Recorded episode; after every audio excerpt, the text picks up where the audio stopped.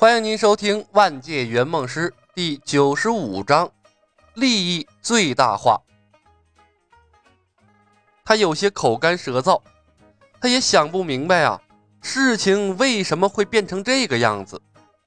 他原本是打算在嵩山别院几个相熟的师兄弟面前和李小白比试一场，顺顺当当的去当木星的病人就好了。可是现在，这师叔祖李小白大手一挥。硬生生把一场简单的比试演绎成了一场嵩山派和泰山派的盛世。嵩山派的一代弟子、二代弟子悉数到场，泰山派玉姬子、天门、天松、天乙，所有留守在嵩山附近的弟子，那是能来的都来了。甚至啊，还有闻讯赶来的丐帮、青城派，以及隔壁少林寺的几个脑瓜闪亮的光头。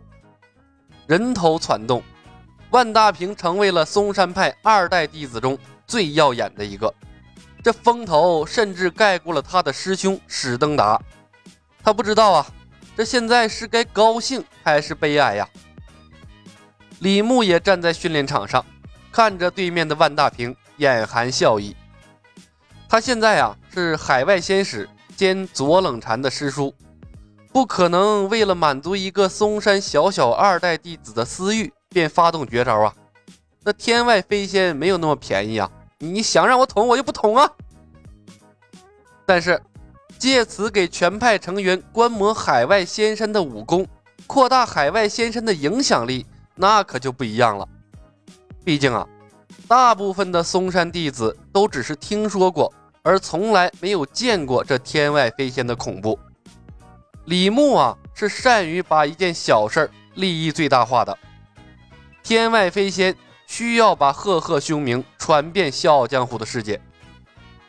这千年杀呀，太霸道，伤人身体，损人自尊，并且呢，还一番众怒。平时能少用还是少用，还不如现在让他们见识到这招的残忍之后，少来招惹自己最好。这是他对木星人身安全的负责。更是对笑傲江湖群侠人格尊严的负责。天外飞仙更应该成为震慑技，而不是攻击技。准备好了吗？李牧怜悯地看着对面的万大平。哎呀，这可怜的孩子，你看剑都拿不稳了。但是万大平还是颤声说道：“请师叔祖赐教。”李牧点点头，转身对周围的观众说道。诸位江湖同道，天外飞仙一击必杀，相当之残忍。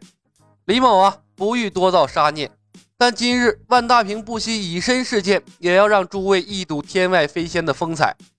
李某不想拂了大家的心愿，索性借此机会给大家观摩一次，希望大家能够看清楚了，可不要浪费了嵩山弟子万大平的一番勇于牺牲的精神。左冷禅、陆柏。钟镇、乐后、天门、天松、天乙、玉姬子等一干江湖名宿闻言，马上屏住了呼吸，全神贯注地看着台上的李小白。李牧难得出手一次，没有人想错过这次近距离观察的机会，说不定啊，可以先一步领悟到海外仙山武学的秘籍呢。天外飞仙呢，乐后曾见过一次。天乙甚至亲身体验过一次，但是这两个人是谁都说不出个所以然来。那因为是太快了，快到他们根本就反应不过来，那屁眼就中招了。而今有了从头观摩的机会，两人比别人更加珍惜呀。李牧微微一笑，大度的把主动权交给了万大平。万徒孙，不要紧张，你说开始，咱们就开始。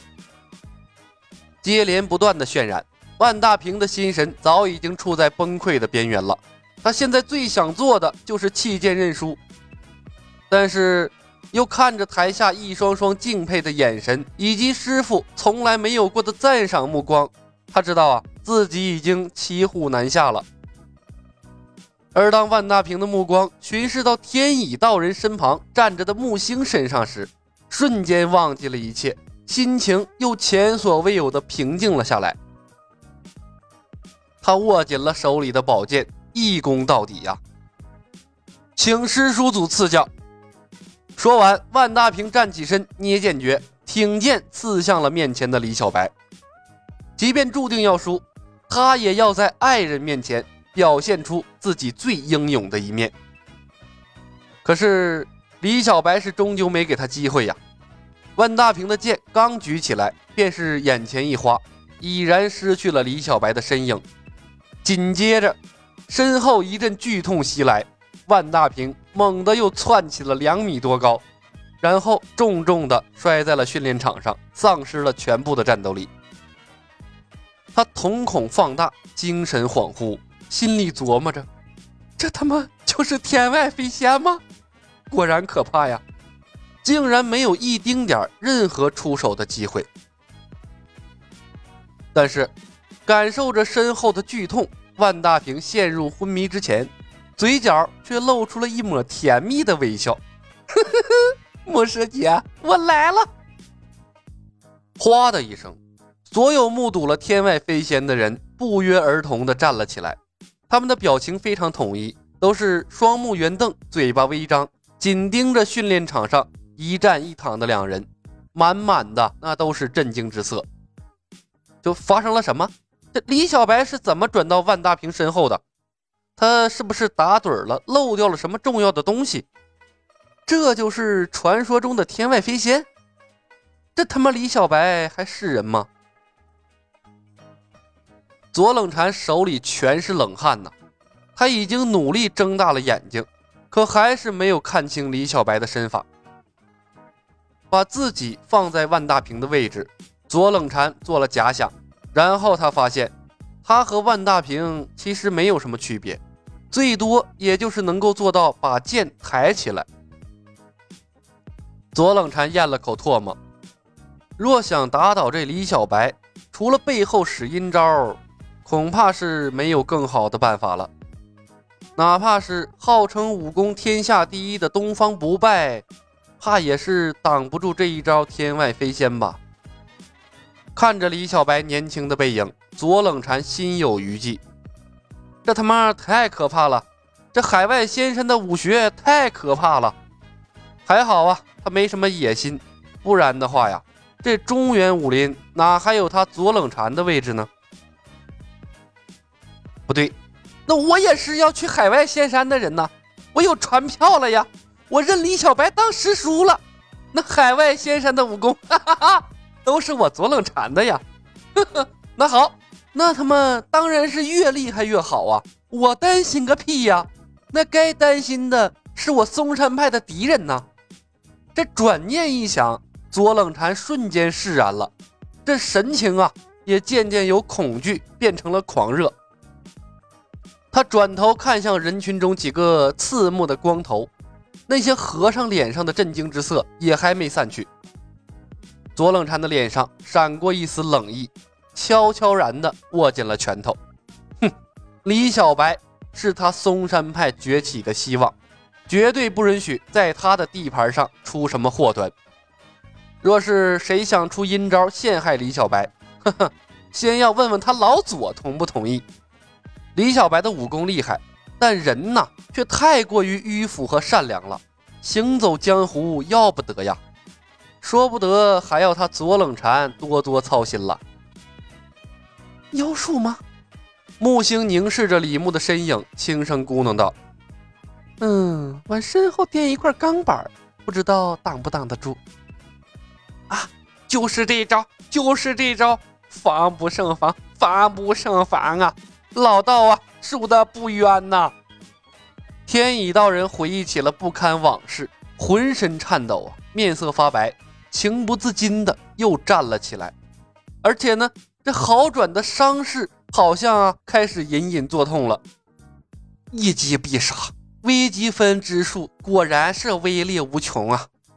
天门道人的目光同样热切，紧盯着李牧木然而立的身影，那整个人啊。都陷入了狂热之中，连胡须拽掉了几根都没感到疼。列祖列宗在上，我泰山派崛起有望了呀！刘金，火速通知帮主，海外仙山一事千真万确，让他放下帮内一切事务，抓紧时间部署传票仪式，晚了怕就没机会了。丐帮副帮主张金鳌回过神来，第一时间打醒了身旁的年轻乞丐，急促地嘱咐道：“人群中几个少林寺的和尚清醒过来之后，对视了一眼，头也不回地离开了嵩山别院，向着少室山的方向飞奔而去。这可怜的万大平啊，就这样硬生生的在台上被晾了半个多时辰。”本集已经播讲完毕，感谢您的收听。